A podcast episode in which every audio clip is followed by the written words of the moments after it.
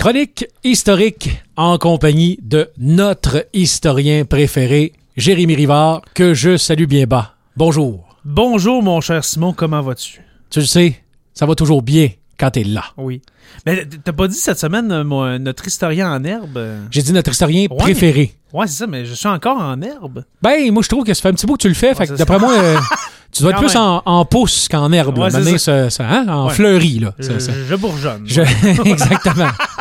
Qu'est-ce que tu nous apportes comme superbe su- sujet cette semaine? Ben, pour les deux prochaines se- semaines, mon cher Simon, on va aller ailleurs un petit peu. J'ai beaucoup parlé du Témiscamingue dans Oui. les dernières semaines.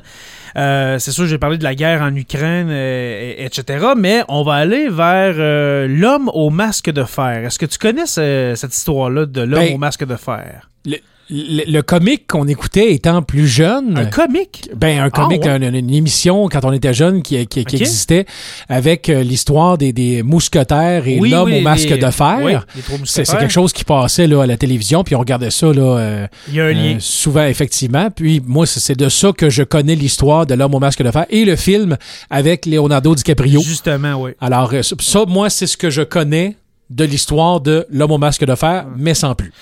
L'homme au masque de fer, ben parlons premièrement du film euh, L'homme au masque de fer de 1998. C'est un des premiers films historiques que j'ai écouté.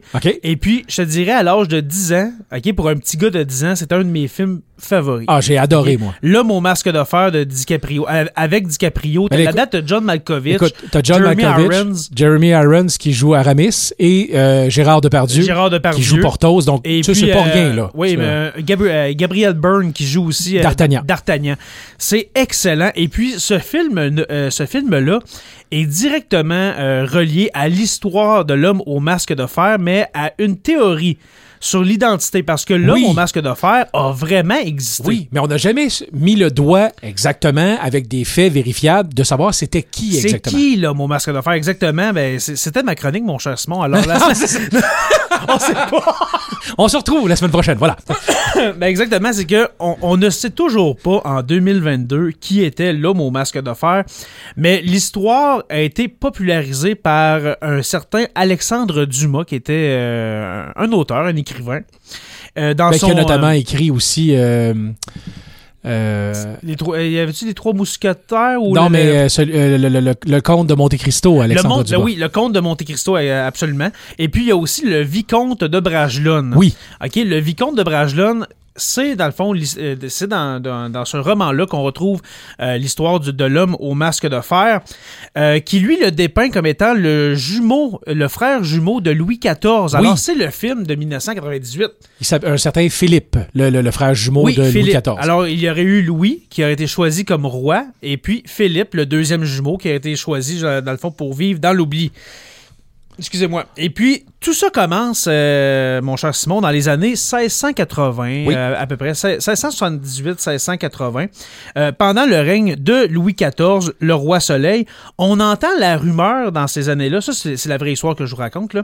on entend la rumeur d'un mystérieux prisonnier qui, qui, qui serait affublé, si je peux dire, d'un masque de fer, et puis on ne comprend pas pourquoi au juste. Et puis, il est enfermé à la, à la prison de Sainte-Marguerite. oui, Sainte-Marguerite, qui est une petite île, dans le fond, euh, sur la mer Méditerranée. Alors, on entend parler d'une rumeur d'un mystérieux prisonnier. Il y a un masque de fer. Pourquoi? C'est qui? Etc. On ne le sait pas. Et puis, cet homme au masque de fer est sous la surveillance pendant toute son incarcération d'un homme qui s'appelait Monsieur de Saint-Maur. OK. OK? 5 mars, là, mais de- Oui. on dit Saint-Maur, euh, qui est un proche, euh, si on veut, de, de Louis XIV, qui va être euh, plus tard transféré à la prison de, de la Bastille comme gouverneur. Mais on dit à M. de Saint-Maur, il faut que tu surveilles cet homme-là, il ne doit pas parler à personne, Simon. C'est quelque chose. là. Ah, c'est pas rien. Tu le sais, là? tu le sais que tu as quelque chose à cacher de quand Ben, tu entends. Justement. Faut pas que cette personne-là entre en contact avec personne d'autre. Exactement. Alors, on ne veut pas qu'il qu'il soit en contact avec, avec des gens. On ne veut pas qu'il euh, qu'il parle. la vérité, qu'ils disent ce le sait. C'est parce que le mystère, c'est son identité. Alors, c'est c'est certain que c'est justement pour son identité qu'on l'empêche de parler. Alors, Monsieur de Saint-Maur va euh, escorter comme ça l'homme au masque de fer, Simon, pendant 40 ans. Wow. 40 ans euh, à côté d'un prisonnier ou euh, à la sortie de sa cellule, OK, pour, euh, dans le fond, le surveiller. Et puis, étrangement, côté cellule, côté incarcération, l'homme au masque de fer était pas. euh, quand on, quand on pense à une cellule, à une prison des années 1600, euh, on s'entend que c'était pas euh, trois repas par jour, puis tu sors dans le cours. euh, La télé câblée, jour. puis, La TV câblée, oui. Alors, t'es. t'es- t'es- c'est ça, t'es dans une cellule froide, humide, euh, à, à Avec cohabiter un- avec les rats. avec un chiot, puis encore. Exactement, encore là, encore là. Mais l'homme au masque de fer euh, a un mobilier, euh, a un lit à baldaquin. Pour ceux qui ne savent pas c'est quoi, c'est un lit avec des, Les grandes poutres. des grandes poutres. aux- euh, aux voilà. quatre Alors, coins. euh, oui, c'est ça. Un mobilier noble. on, on voit que c'est peut-être quelqu'un de la noblesse, l'homme au masque de fer. Et puis, en 1698, en 1698, il est transféré à la prison de la Bastille parce que M. de Saint-Maur a été promu gouverneur de Oui. la Bastille, comme j'ai dit tout à l'heure. Et puis, euh, pendant son transport ok, de, la, de, de la prison de Sainte-Marguerite, là, on l'amène euh, sur le continent pour l'amener à la Bastille. Il est, euh, il est pas dans une, dans une espèce de, de calèche avec des barreaux. Il est dans une, ce qu'on appelle une litière. C'est-à-dire un. J'espère que Il n'y a pas des c'est. petites roches à rien. Là, Ok, mais- ok. Ouais, c'est ça. non, c'est ça. Il n'y a pas C'est quelqu'un. un avec carré une- de sable avec des roues en dessous. Oui, puis il y a quelqu'un avec une petite pelle C'est pour. euh, voilà. Non, une litière, dans le fond, c'est comme une, une espèce de de, de, de, de- lit, si on veut, une espèce de, de, de, de buggy avec un lit. Euh, mais il est caché par des voiles. Mais quel prisonnier, Simon, qu'on escorte de cette manière-là? Personne. Je te pose la question. Ben, personne. En Personne, fait, voilà. La seule personne que tu, tu, tu, tu transporterais là-dedans, c'est quelqu'un qui est toujours un prisonnier, mais de qui tu veux prendre beaucoup soin, alors que tu ne devrais pas, vu que c'est un prisonnier. Exactement, exactement. Et puis, cinq ans plus tard, euh, soit en 1703, il va mourir, euh, l'homme au masque de fer. Et puis, euh, on l'enterre, on l'enterre, si ma mémoire est bonne, justement, dans la cour arrière de la Bastille. Ou non, c'est pas dans la cour arrière, c'est plus dans un cimetière normal.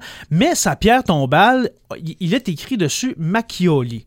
Un nom- Macchioli. Macchioli ou Macchioli, ça, ça dépend parce que là, l'écriture commence à s'effacer tranquillement, mais Macchioli, on se demande c'est quoi ce nom-là. Il n'y a personne dans l'entourage dans, dans l'entourage de Louis XIV qui a ce, ce patronyme-là, Macchioli.